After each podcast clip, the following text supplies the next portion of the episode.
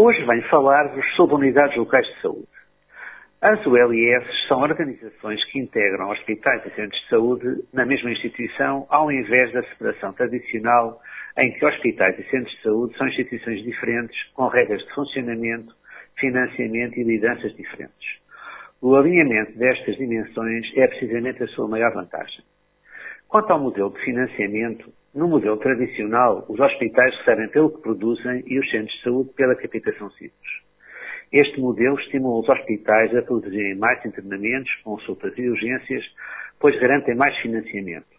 Simultaneamente, condiciona os centros de saúde a limitarem o acesso para garantir que o orçamento é suficiente, pois se o pagamento é feito por pessoa, há poupança se esta não utilizar serviços. Ora, este modelo é duplamente incentivador do hospitalocentrismo devemos estimular as pessoas a cuidar da sua saúde e, assim, evitar a doença. Nas ULIS, o financiamento é feito por capitação ajustada pelo risco.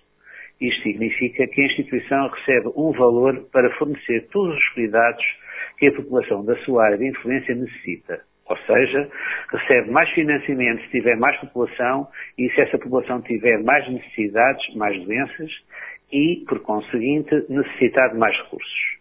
Em seguida, é a própria ULS que decide como distribuir esse financiamento entre hospital, cuidados subprimários e cuidados continuados.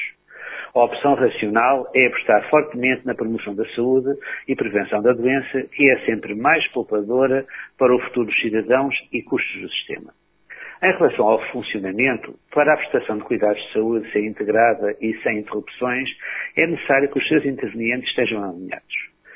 É fundamental que a informação clínica seja partilhada, que a atuação seja concertada, articulada e padronizada. Conseguir este alinhamento entre instituições diferentes é sempre um desafio maior do que realizá-lo dentro da mesma instituição. Na liderança, a liderança alinhada de todos os prestadores é uma das principais ferramentas da unidade local de saúde. Claro que é um pau dos bicos. Se a liderança for forte e apontar no caminho certo, o resultado será ótimo. Mas o contrário também é verdade. Entre outras situações, os diretores clínicos do hospital e cuidados de saúde primários, entre outros, colaboradores, ambos fazem parte do Conselho de Administração das OLS, com paridade de voto e por conseguimento de responsabilidade pelos resultados.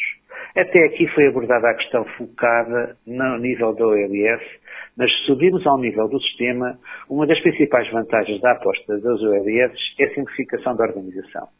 A distância é da direção executiva do SNS e as populações encurta significativamente.